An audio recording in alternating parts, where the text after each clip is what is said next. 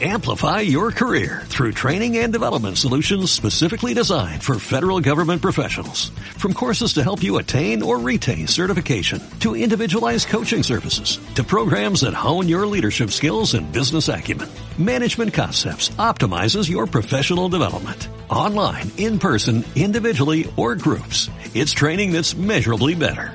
Learn more at managementconcepts.com. That's managementconcepts.com.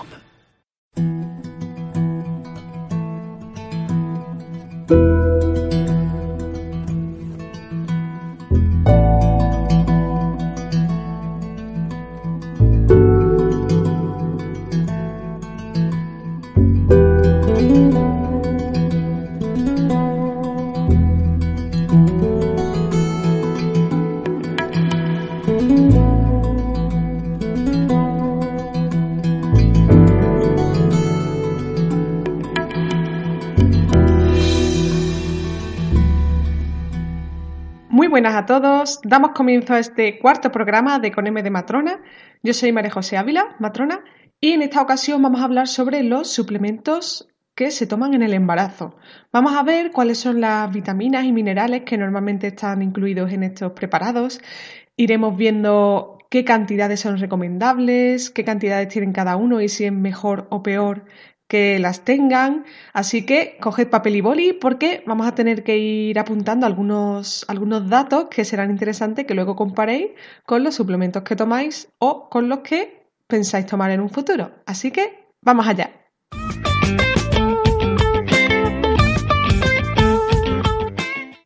Vamos a comenzar primero con la vitamina que más se suele comentar, la que más se suele recomendar también, que es el ácido fólico, la vitamina B9. La deficiencia de esta vitamina crea, puede crear problemas bastante graves, que serían, por ejemplo, defectos del tubo neural, que sería la espina bífida, labio leporino, cardiopatías, abortos, muchos problemas. La recomendación entonces de esta vitamina es tomarla tanto en la etapa preconcepcional como en la gestacional, en ambas. Se ha visto que al hacer un estudio en las comunidades españolas, muy muy poca gente de las que toman ácido fólico lo toman en la etapa preconcepcional, antes de quedarse embarazada. Solo un 17% de estas mujeres lo toma en esta etapa recomendada. ¿Por qué está recomendada antes del embarazo? Se recomienda antes porque el tubo neural, la médula espinal, se cierra antes del día 28 de gestación. Entonces, como la mayoría de las veces empezaremos a tomar las vitaminas más tarde, empezaremos con el ácido fólico más tarde de esta época, de esta fecha o poco antes de que se vaya a cerrar, no conseguiremos los valores necesarios de ácido fólico como para que la asegurar que se vaya a formar bien. Sin embargo, si nos lo tomamos con tiempo, mínimo un mes antes de la concepción y si son dos, tres meses, pues mejor todavía, vamos a asegurar que vamos a tener unos valores adecuados y el riesgo de que se produzca espina bífida o cualquiera de las otras alteraciones va a ser menor. Lo mejor en los casos en los que con antelación sepamos que vamos a buscar un embarazo es pedir una visita preconcepcional con nuestra matrona para que eh, nos recomiende comenzar con el ácido fólico y también nos haga otro, otro tipo de recomendaciones que son interesantes hacer antes de buscar un embarazo. En el caso de que no lo sepamos con antelación y que nos venga un poco por sorpresa, pues eh, tenemos que saber que cuanto antes tenemos que ir a nuestra matrona o nuestro médico de cabecera para que al menos no, nos mande ese ácido fólico, ¿vale? Para empezarlo a tomar lo antes posible. Decíamos antes que estaba recomendada tanto pregestacional como gestacional. Pues las recomendaciones generales son suplementar con ácido fólico a todas las mujeres con 400 microgramos al día, que correspondería a 0,4 miligramos. Puede venir en estas dos medidas en las, en las cajas, en los prospectos. Y eh, esto para todas las mujeres en general y aquellas que sean de alto riesgo se recomienda tomar 4.000 microgramos al día, que serían 4 miligramos. ¿Cuáles son las situaciones de riesgo? Pues aquellas mujeres que hayan tenido un hijo anterior con, con espina bífida o historia familiar de estos defectos del tubo neural, madres diabéticas o tratamientos con antagonistas del ácido fólico como anticonvulsivantes, metotrexato y otros. Como decíamos, antes del embarazo mínimo un mes antes a ser posible y durante la gestación mínimo mínimo durante todo el primer trimestre. Luego se puede prolongar durante todo el embarazo, en especial en situaciones de gemelaridad o de enfermedades crónicas, vómitos, mala absorción. En estos casos se puede hacer un poquito más de hincapié y prolongarlo durante todo el embarazo de manera más recomendada. Pero en las mujeres en general que no tengan estos problemas o estas situaciones más especiales, podréis seguir tomándolo durante todo el embarazo, que igualmente no provocará ningún efecto adverso y, será adecuado también. Por otro lado, independientemente de las pautas específicas que se puedan tener de suplementación con ácido fólico, se aconseja que todas las embarazadas aumenten la ingesta de aquellos alimentos que aporten esta vitamina, que pueden ser los, vegetales de hoja verde, tipo brócoli, espinaca, eh, también se encuentran legumbres, frutas. Se ha visto que hay un efecto sinérgico que se suman los efectos entre el ácido fólico que incluimos en la dieta y aquel que añadimos de manera de, eh, a modo de suplementación en comprimidos. Así que entre una cosa y otra nos aseguraremos llegar a los límites recomendados y evitaremos o eh, estaremos previniendo bastante este tipo de complicaciones. Luego, la mayoría de suplementos que he revisado llevan en torno a 300, 500 microgramos de ácido fólico, por lo que mm, está bastante bien, ¿vale? Aunque lleve, no hace falta que lleven 500, con que lleve 400 microgramos, que es la cantidad recomendada, de manera general estará bien, pero si lleva un poquito más o si lleva un poquito menos, no pasa nada, son todos bastante aceptables. Si llevan un poco menos, tenemos que tener un poco más en cuenta el suplementar un poco más con la dieta en aquellos alimentos que sepamos que llevan ácido fólico y poco más. Solo una, una puntualización y es que el té verde y el té negro disminuyen la absorción de ácido fólico. Entonces, aparte de que llevan teína y tenemos que moderar el consumo en ese sentido, mm, será mejor no tomarlo al menos durante el primer trimestre, ¿de acuerdo? Porque si intentamos en, en esa etapa al menos tener el ácido fólico lo más alto posible, eh, si vamos a disminuir la absorción, eh, estaremos por un lado suplementando y por otro impidiendo que nuestro organismo se haga, se quede con ese ácido fólico. Entonces, vamos a intentar al menos durante el primer trimestre disminuir el consumo en aquellas mujeres que suelan, que suelan tomar estos tipos de test. Bien, pasamos ahora a hablar de otro mineral que también es muy importante, que es el yodo. El yodo es indispensable para formar, para sintetizar las hormonas tiroideas. ¿Y para qué son importantes estas hormonas a nivel eh, fetal y neonatal? Pues son importantes porque eh, les ayuda a un correcto desarrollo cerebral y mental, así como también maduración de los huesos, pulmonar, cardíaca, es bastante indispensable.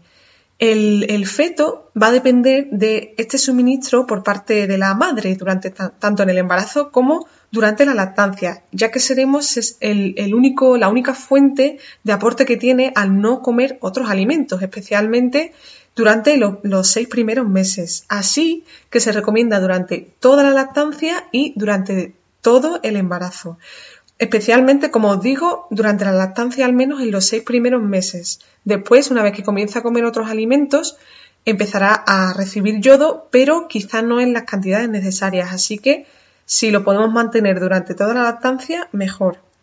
Hoy sabemos que la suplementación con yodo aumenta el coeficiente intelectual de los niños en más de un 10%.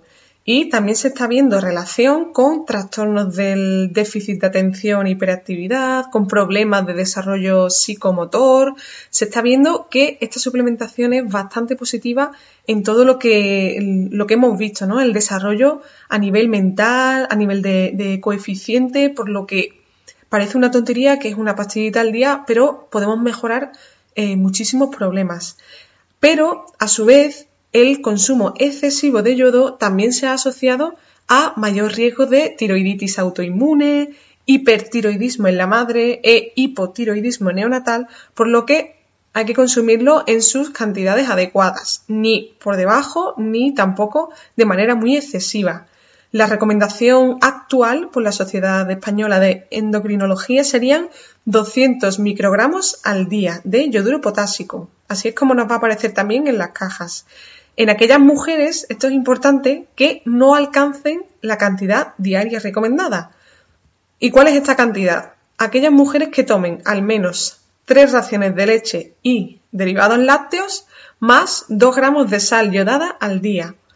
¿Qué pasa con esto? Que muchas veces, eh, bueno, a no ser que sepamos exactamente que vamos a tomar todos los días tres raciones de lácteos más los 2 gramos de sal yodada, que hay veces que nos va a quedar la duda, ¿no? No sabemos si realmente estamos llegando a los niveles o no.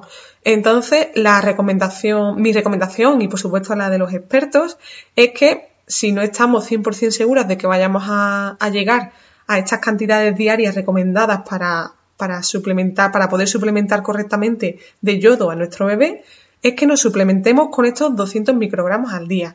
Aquellas mujeres que segurísimo que se vayan a tomar todas esas raciones porque suelen tomar muchos lácteos de por sí y la sal que consume es la sal yodada y le, y le suele echar sal a, las comidas, pues puede prescindir de esto, pero mm, tener cuidado, ¿vale? Porque es una es un, mineral que es que como hemos visto es bastante imprescindible, entonces tampoco conviene jugar mucho con esto, ¿vale? Si no estáis seguras, mejor suplementarlo. Porque igualmente, como os decía, en exceso es malo, pero eh, para llegar al exceso, para llegar a que sea, pueda ser perjudicial, hay que tomar más de 600 microgramos al día. Entonces, entre estos 200 microgramos que tomamos en el comprimido, más tomar lácteos y sal, no vamos a llegar a estas cantidades. Tendríamos que tomar mucho, muchísimos lácteos más, suplementar con bastante más que 200 microgramos para superarlo. Así que, mm, sin peligro, ¿vale? Sin problema. Además, la mayoría de suplementos que he estado revisando llevan justo los 200 microgramos, hay algunas incluso que lleva 150, así que perfecto, en este, en sentido nos podemos fiar de todos los que venden, que vamos a llegar a las cantidades adecuadas y además mm, vamos a, no vamos a sobrepasarlo. Con eso nos vamos a, mantener en los límites necesarios y, y justos. Así que bien. Pasamos ahora a otro de los minerales que también tiene mucho de qué hablar, que es el hierro. Se estima que el 40% de las embarazadas sufren de anemia ferropénica y la deficiencia de hierro también tiene, eh, está relacionada con algunos problemas como prematuridad, eh, menor desarrollo, tanto físico como neurológico, pero su exceso, y se considera exceso en el embarazo por una hemoglobina por encima de 13,5 también se ha relacionado con disminución de perfusión placentaria, crecimiento retardado, diabetes, preeclampsia y otros problemas, concluyendo tanto la deficiencia como el exceso de hierro va a tener efectos negativos. Entonces, como además nos vamos a hacer una analítica en cada trimestre, vamos a saber en todo momento en qué niveles de hemoglobina andamos. Entonces, eh, especialmente Mm, conociendo los niveles que vamos a tener, lo más adecuado y lo más precavido es suplementar cuando sepamos que está bajo y no suplementar cuando veamos que está bien. Está, lo que sí está ampliamente demostrado son los efectos beneficiosos que puede tener la suplementación en aquellas que sí se haya verificado una anemia ferropénica. Sin embargo, va a haber un aumento del riesgo, como hemos visto, en suplementar a aquellas gestantes no anémicas, por lo que su uso rutinario no está recomendado por lo que acabamos de decir, pero entre otras cosas también puede producir alteraciones gastrointestinales. Aquellas que, hayáis tomado hierro, sabéis que mm, hay veces que no cae bien, que puede provocar malestar estomacal, estreñimiento, incluso náuseas, pero sobre todo por lo que os decía, de que puede aumentar las concentraciones de hemoglobina por encima de lo recomendado y tener también sus efectos adversos. De manera que lo recomendado va a ser si se percibe, si se ve una anemia en las analíticas que nos tenemos que ir haciendo, por supuesto, suplementar con hierro. Eso 100% recomendado. Pero cuando los niveles sean normales, no es necesario, ¿vale? No es necesario porque si ya están normales y vamos a suplementar con mucho más hierro, ya empezamos a tener más riesgo que beneficio. En los casos particulares en los que tengamos el hierro eh, no bajo, pero sí bastante justito, sí podemos empezar a suplementar con algún multivitamínico que lleve algunos miligramos de hierro. En esos casos yo creo que sí que nos puede ayudar. Pero si nos dicen que la analítica está bien y no está nada justa, no es necesario, ¿vale? De los, de los comprimidos que sí he estado revisando, el, tanto Natalben como Gravidanza, Femasbit, estos llevan 28 miligramos. Es el bit lleva 27 y Gestagin y Ginecomplex llevan 14, son los que llevan menos. 28 miligramos, como os digo, me parece excesivo, sobre todo cuando eh, los niveles nos han, nos han, estado dando bien. Solo si lo tenemos muy, muy, muy, muy justo, entonces mm, nos puede venir bien, pero si no, si lo tenemos más bien tirando a normal, lo suyo serían mm, los que lleven, por ejemplo, 14 miligramos que no, que no llevan tanto. Hay que tener en cuenta que si la cantidad recomendada durante el segundo trimestre de embarazo son 30 miligramos, la hemoglobina la tenemos bien y nos estamos suplementando con 28, es que prácticamente solo con ese suplemento estamos llegando ya a la cantidad recomendada. Por lo que si encima empezamos a eh, siempre vamos a comer algún alimento que lleve hierro, pues mm, tenemos más riesgo de que nos suba por encima de lo normal. En el caso de que tengamos que tomarlo, es mejor, se va a absorber mejor si es en ayunas y con vitamina C. Es recomendable evitar tanto café como el té o la leche alrededor del momento en el, que en el que nos tomemos el comprimido de hierro. De manera general, aparte, para todas las embarazadas, lo suyo es aumentar el consumo de alimentos que lleven hierro. Eh, ¿Cuáles son estos alimentos? Berberechos y mejillones llevan bastante hierro, también las carnes rojas, el hígado, sésamo, frutos secos y legumbres, muy interesante también en especial para vegetarianos y veganos, aunque también para el resto de, población, por supuesto. Lo suyo es aumentar el consumo de manera general, tengamos o no tengamos la hemoglobina baja. Y en, en las ocasiones en las que la tengamos justas o baja, lo que os he comentado antes. Ahora vamos a pasar a ver otros dos micronutrientes que son el calcio y el zinc, que también suelen estar incluidos en los suplementos. Empezamos por el calcio. Las necesidades de calcio están aumentadas en el embarazo y también, como siempre, su deficiencia puede estar relacionada con algunos problemas en el embarazo. Pero también hay un dato importante y es que durante la gestación, aunque aumente la demanda, también aumenta la absorción de este mineral que aumenta en un 40%, por lo que al eliminar menos, aunque consumamos la misma cantidad, al final vamos a compensar un poco por, ese lado. No se va a recomendar la suplementación de este mineral en aquellas madres que tengan una ingesta adecuada al día. En este caso se considera adecuada consumir tres lácteos al día. En el caso de que no consuman lácteos, tendrías que sustituir las tres raciones de lácteos por otras raciones de cualquier otro alimento que contenga calcio. ¿Cuándo sí se debe suplementar? En aquellas mujeres que consuman menos de 600 miligramos al día, en adolescentes, porque van a tener menores niveles de calcio y más riesgo de, algunos problemas como preeclampsia que están relacionados con el calcio, y en, aquellas mujeres que sean, como decía, de alto riesgo de preeclampsia, porque los niveles de calcio se ha visto que están relacionados con, este, con esta patología. La dosis diaria recomendada, según la OMS, es 1,5 o 2 gramos al día. La mayoría de los suplementos comerciales revisados no traen calcio, excepto Ginecomplex, que lleva 24 miligramos, pero viendo que la cantidad diaria recomendadas eh, son entre 1,5 y 2 gramos, los 24 miligramos no van a ser preocupantes, no, no lo vamos a tomar en exceso, así que en el sentido del calcio, todos los suplementos que se venden son aceptables. Pasamos al zinc. El zinc es un micronutriente esencial que cuando está en defecto puede producir problemas bastante serios como malformaciones o de desarrollo fetal.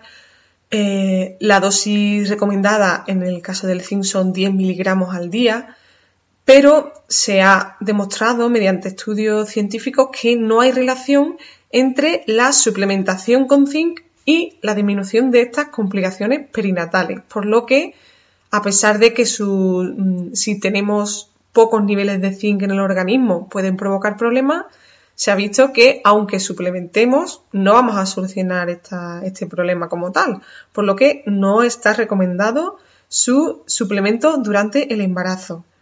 Todos los que he estado revisando, todos los que se venden sin receta, suelen incluir estos 10 miligramos de zinc.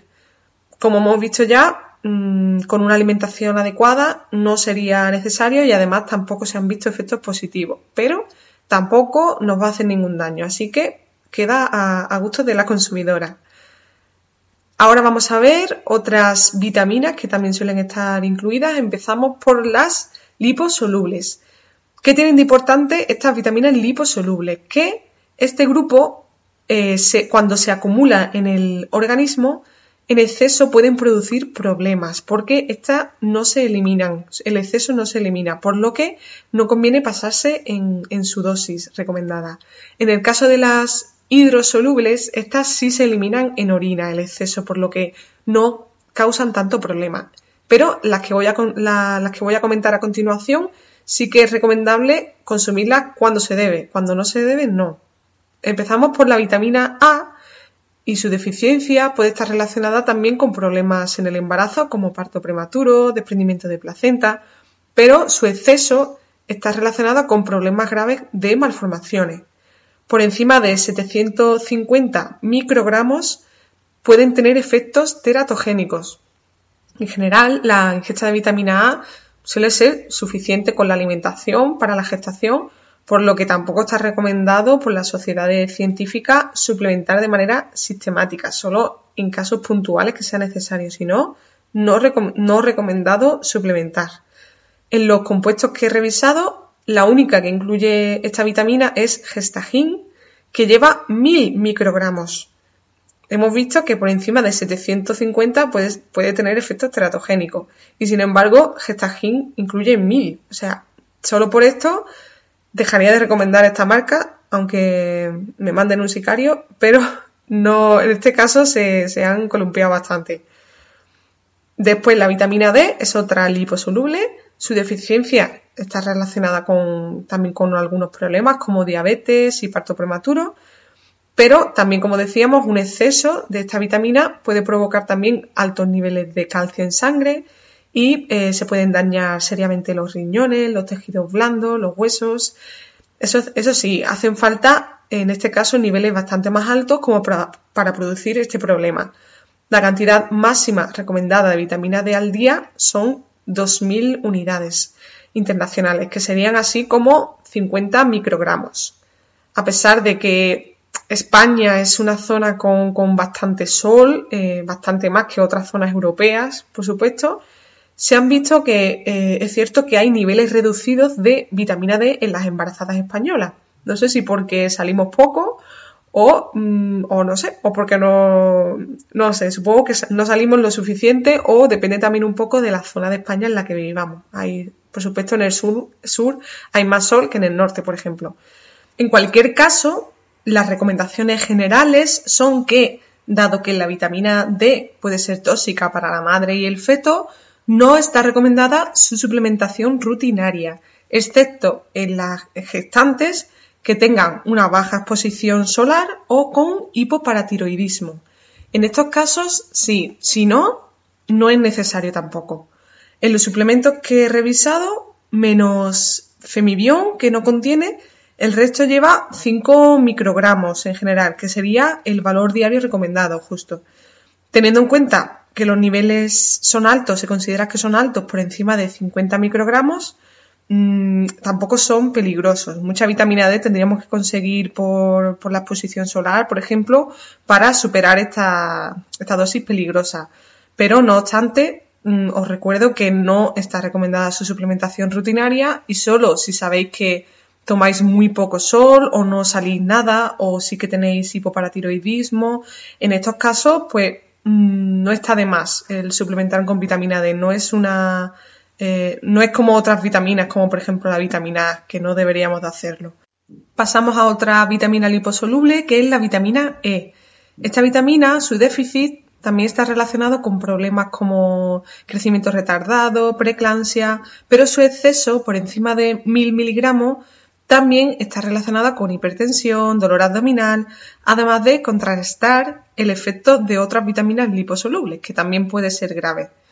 No hay evidencia respecto a esta vitamina de que el suplementar con esta disminuya la, preeclampsia o, o, la prematuridad o cualquier otro problema. Por tanto, no se puede apoyar su uso habitual, tanto sola como asociada a otros micronutrientes. No está recomendado.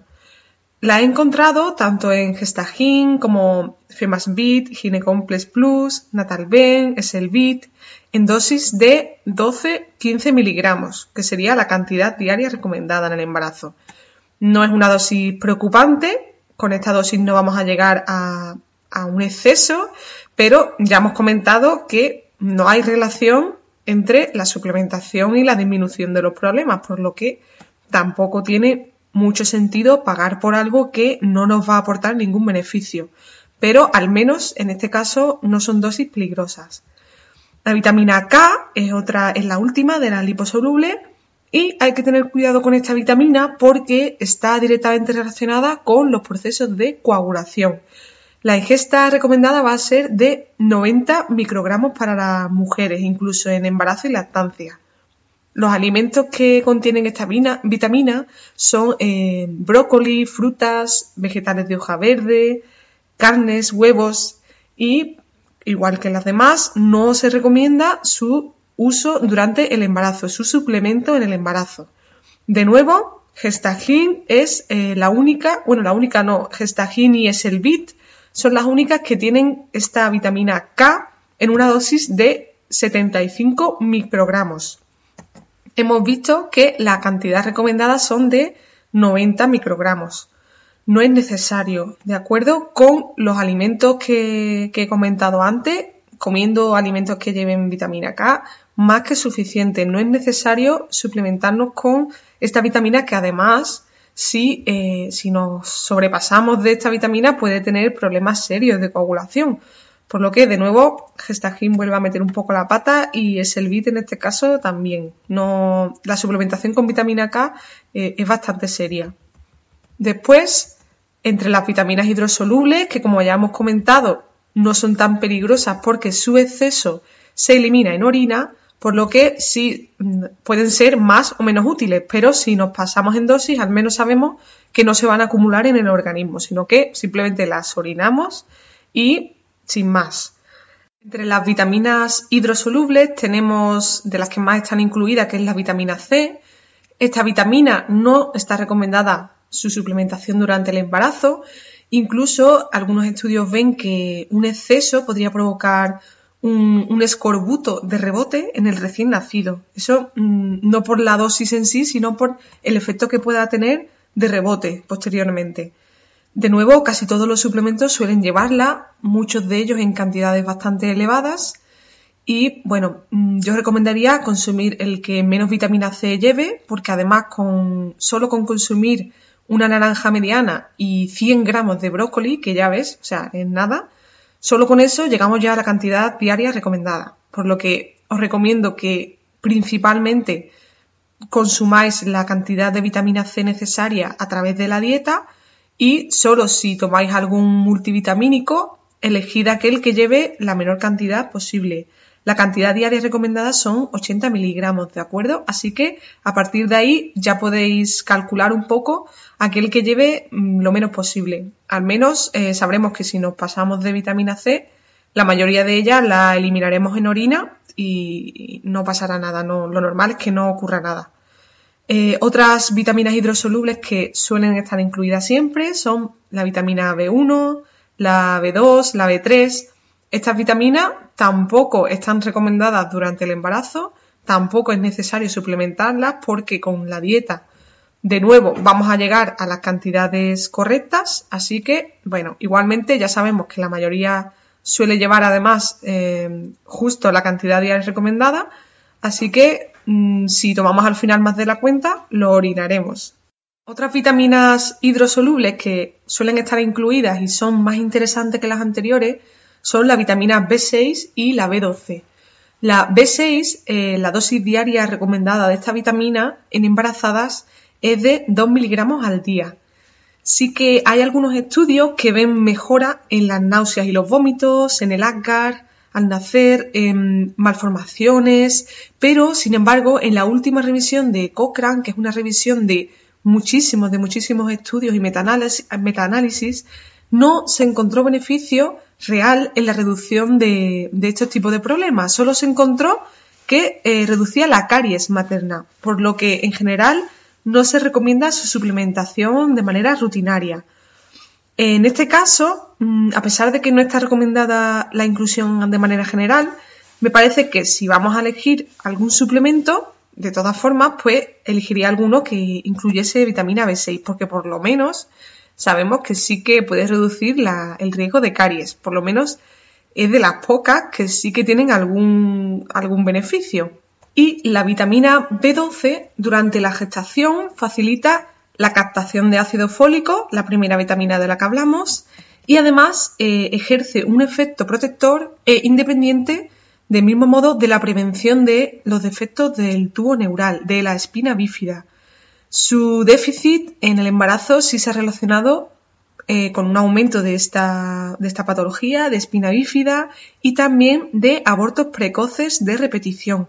Por tanto, la vitamina B12 sí es una vitamina que está ampliamente recomendada durante el embarazo. Si elegimos algún suplemento, tiene que llevar también esta vitamina, ¿vale? Esta es de las pocas, junto al ácido fólico y el yodo, que son muy necesarias. los suplementos, casi todos, suelen llevar 2,5 microgramos, menos Femibion, que lleva un poco más, que lleva 3,5, pero ya sabemos que es una vitamina hidrosoluble y por tanto el exceso se elimina en orina. De modo que, con que lleguemos a los 2,5 microgramos, que es lo necesario, más que suficiente. En todos los comprimidos eh, nos fijamos que lleve al menos 2,5. Por otro lado, otro de los suplementos que más se está incluyendo últimamente en, todos los, comprimidos que se venden son los ácidos grasos omega 3, el conocido como DHA. Recientemente los expertos han concluido que la ingesta diaria recomendada debería ser de 200 miligramos al día de DHA esta cantidad es equivalente al consumo de pescado graso eh, entre una y dos veces por semana, bastante poco. Los suplementos, los que he revisado, llevan entre 160 miligramos y 250 miligramos. En el caso de Ginecomplex, lleva, eh, lleva un poquito más de lo recomendado. Femibion, eh, de los que he visto, es el único que no lleva DHA. En el caso de tomar Femibion, lo suyo sería consumir eh, pescado graso una o dos veces por semana y listo, ¿vale? No es necesario suplementarse con DHA por fuerzas, ¿vale? Si eres una persona que consume pescado graso, pescados azules, eh, que consume, por ejemplo, como el salmón, la caballa, o que consume bastante chía, que también lleva muchísimo omega 3, o que consume también frutos secos como nueces o semillas de lino, de soja, ostras, Todas estas, comidas llevan bastante ácidos grasos omega 3, por lo que si eres una persona, una mujer que suele consumir eh, de por sí estos alimentos, no es necesario suplementarse por fuerza con DHA. En el caso de que te suplementes, pues eh, que sepas que la cantidad serían 200 miligramos, que no es necesario que sea más y en el caso de que sea menos, sin problema, porque con que con nada que consumas un poco de omega 3 ya vas a llegar a la cantidad diaria recomendada. Ahora vamos a ver el apartado que más nos puede interesar o más nos puede también preocupar, que son los suplementos que están incluidos dentro de la seguridad social. Muchas veces, como son suplementos más baratos, porque eh, en parte también se subvencionan y como llevan menos cantidad de, vitaminas, muchas veces pensamos que no nos estamos tomando nada para nuestro hijo o nuestra hija, que eh, es necesario eh, pagar más por más vitaminas porque si no nos sentimos como si no estuviéramos dando todo de nuestra parte y lo cierto es que no es tan así. Vamos a ver los principales que se suelen tomar son Yodocefol y Natifar, ambos eh, subvencionados por la Seguridad Social. Los dos tienen las mismas cantidades. Llevan ácido fólico, 400 microgramos, justo la cantidad diaria recomendada, yodo, 200 microgramos, como vimos la cantidad diaria recomendada, y vitamina B12, 2 microgramos, también justo la cantidad que se debe de tomar. Lleva los tres suplementos que son más necesarios durante todo el embarazo. Como vimos, eh, ni, el, hierro es necesario en todos los casos, mm, ni la vitamina B6, aunque el único beneficio que tenía era que reducía un poco el riesgo de caries, ni, eh, ni ninguna otra de la que hemos comentado. Llevando una alimentación sana, equilibrada, tomando eh, suficiente omega 3, como hemos comentado ahora, tomando suficiente verdura, fruta, vamos a llegar a todos los niveles de vitaminas y eh, todo lo necesario que, se debe de tener en el embarazo para evitar problemas. Solo en casos puntuales y, bastante específicos que hay que mirar de manera individual, será necesario utilizar un multivitamínico. Y esto eh, se puede también extrapolar a otras situaciones de nuestra vida. También en mujeres que no están embarazadas tenemos el pensamiento de que es necesario suplementarnos y suplementarnos. Pero no hay mejor suplemento que la comida real, que tomarte una buena fruta, una buena verdura o eh, cualquiera de los demás alimentos que he comentado que están cargados de vitaminas y minerales eh, estupendísimos y de una manera mm, también muchísimo más barata. Pero bueno, aparte de esto, eh, comentaros que hay otras, otros suplementos que pasa la seguridad social que os pueden sonar, que son el ACFOL, que este solo lleva ácido fólico, entonces este solo sería útil como preconcepcional. Ya os comenté que el ácido fólico es el, más importante de manera eh, antes del embarazo. Entonces, lo malo de este comprimido es que tendríamos que cambiar después. Tendríamos que tomarnos primero la FOL y una vez que sepamos que estamos embarazadas, pasar a tomar eh, yodocefol o natifar o cualquiera de los otros por lo que es un poco más rollo. Yo empezaría a tomar directamente, por ejemplo, yodocefol y así no tengo que, estar cambiando después. Y Yoduc es un comprimido que solo lleva yodo. Entonces, este está especialmente pensado para la lactancia, que como os comenté, lo único necesario también para el, el posparto sería durante la lactancia, en el caso de, que sea una lactancia materna, por supuesto, es suplementarnos con eh, la cantidad diaria de yodo, nada más. Entonces, para no tener que estar comprando también ningún multivitamínico y eh, suplementándonos con vitaminas que no, son necesarias, podemos tomarnos el Yoduc, que además sí que, también lo pasa la seguridad social. Y dicho esto, concluimos. Y así llegamos al final y vamos a ver qué es lo más importante de, todo lo que os acabo de comentar. Primeramente, revisa siempre las cantidades, ¿vale? Revisa qué estás tomando, qué cantidades lleva de cada cosa em, y, si son realmente útiles o no, ¿vale? Ten en cuenta que estás pagando por algo y siempre que se pague por algo, y en especial cuando es una cantidad relativamente elevada, si sumamos todo lo que vamos a gastar en el embarazo, lo suyo es que tenga más beneficios que otra cosa. Si al final estoy tomando algo que estoy eliminando la mayoría en la orina y que mm, no hay nada demostrado de que, de que sea beneficioso, realmente son situaciones que tenemos que plantearnos, cada una consigo misma. Tened en cuenta que no quiero, eh, de verdad, no quiero influenciar en nada. ¿eh? Yo solo os hablo de cada una de las vitaminas de las que os he comentado os he dicho lo que nos dice la evidencia de cuando están recomendadas y cuando no, y os he comentado las cantidades reales, las que realmente necesitamos. Entonces, eh, a partir de ahora, tened en cuenta que las marcas siempre, por supuesto, eh, van, a, van, a, tender a poner cuanto más tipos y más cantidades, mejor, porque eh, al fin y al cabo es un, negocio y saben que mm, así llaman más la atención. Pero siempre vamos a tener que contrastar esta información porque nosotros, nosotras somos el usuario, somos quien recibimos esta, esta información, pero también tenemos poder de decisión y poder de, de, contrastar y, y, ver si realmente lo que nos están vendiendo es lo que nos hace falta y lo que, lo que estamos pidiendo, lo que estamos solicitando. Un buen suplemento debería de llevar mínimo, para que sepáis, ácido fólico, yodo y vitamina B12.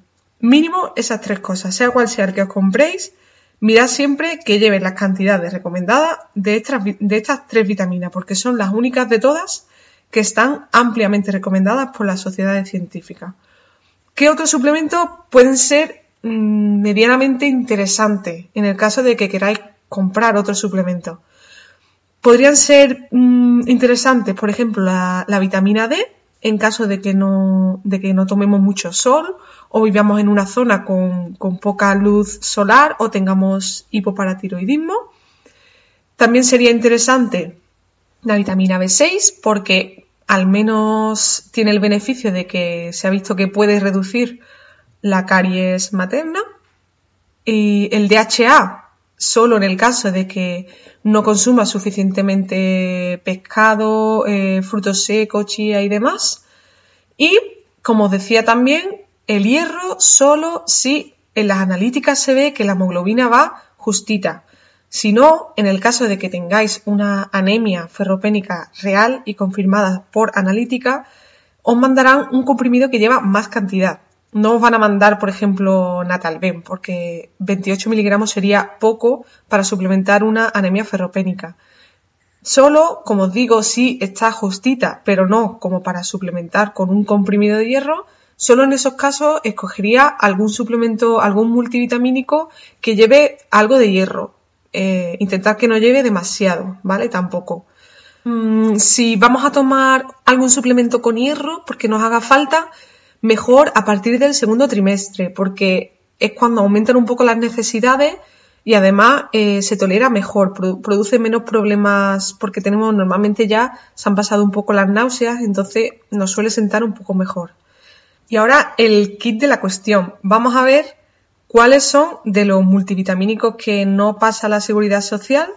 Lo que yo recomendaría, porque sé que al final me van a hacer esta pregunta, así que bueno, me adelanto y eh, voy a decir al menos los que considero que son un poco mejores. Todos van a tener vitaminas que no nos hacen falta y que acabaremos eliminando. Pero bueno, así a modo general, os comento que Femibion me parece que está bien para, sobre todo para quien tenga un buen aporte de omega 3 y de yodo en la dieta, porque omega 3 no incluye, no incluye DHA y de yodo incluye 150 microgramos, un poquito menos. Lo malo es que no lleva vitamina D. Esto digo malo porque, sobre todo para las que vivan en zonas de, poco sol o tomen poco sol. Y lo bueno es que no lleva ni, ni hierro, ni vitamina A, ni vitamina K por lo que si eres una mujer que suele tomar el sol o que vive en una, zona con bastante sol y eh, tomas bastante pescado, chía, nueces y tal, Femibión bastante bien. Además es de las que lleva menos vitaminas añadidas, así que bien. Otra sería Ginecomplex Plus. Esta lleva hierro, pero es de las que menos hierro lleva. Lleva 14 miligramos. Y aunque le sobran otras muchas vitaminas, como la mayoría, Mm, no lleva las que no nos interesan, que eran la vitamina K y la vitamina A. Así que también sería otra opción aceptable, sobre todo si no, no vamos muy bien de hierro. En el caso en el que vayamos con la hemoglobina todavía más justita, recomendaría Natalben y Gravidanza, porque del resto de vitaminas va bien y eh, de las recomendadas, claro, y eh, de hierro lleva 28 miligramos, que como os dije es bastante pero solo si la lleváis muy, muy, muy justita, nos puede venir bien. Y otro kit de la cuestión es cuáles son las que evitaría. Eh, evitaría, como ya se veía venir, gestagin, porque mm, por el contenido que lleva de vitamina K y de vitamina A, y bit por el mismo motivo. Además, eh, ambas llevan hierro, sobre todo bit que llevaba 27 miligramos. Así que, bueno, en general estas dos las evitaría a ser posible y elegiría algunas de las que he comentado antes o cualquier otra marca que tengáis, porque hay muchísimas marcas, pero siempre fijaos en las cantidades que llevan, eh, qué es lo que llevan y qué es lo que realmente al final nos va a hacer falta. Y hasta aquí el programa de hoy. Si tienes cualquier duda o sugerencia que me quieras hacer llegar, Puedes escribirme un comentario en iVoox o un correo a conmdematrona.gmail.com. Si te gustan mis audios, puedes suscribirte al canal en iVoox o en iTunes. Y también puedes seguirme en mi cuenta de Instagram, arroba conmdematrona. Gracias por escucharme, un abrazo fuerte y hasta la próxima.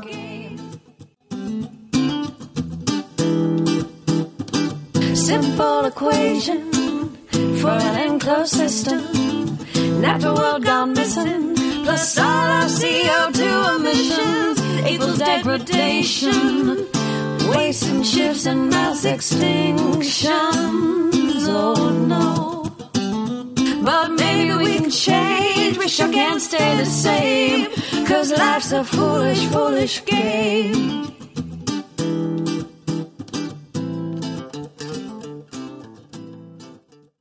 Amplify your career through training and development solutions specifically designed for federal government professionals. From courses to help you attain or retain certification, to individualized coaching services, to programs that hone your leadership skills and business acumen, Management Concepts optimizes your professional development. Online, in person, individually, or groups. It's training that's measurably better. Learn more at managementconcepts.com. That's managementconcepts.com.